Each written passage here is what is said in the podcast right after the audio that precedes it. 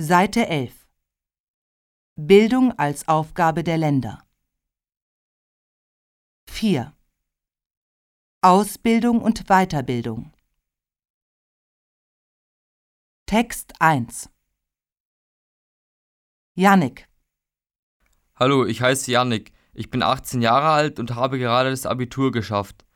Meine Eltern wollten, dass ich die Realschule besuche, aber mit dem Realschulabschluss kann man nicht studieren. Deshalb bin ich auf dem Gymnasium geblieben. Das war schon schwer für mich. Jetzt mache ich meinen Ersatzdienst in einem Krankenhaus. Danach will ich studieren.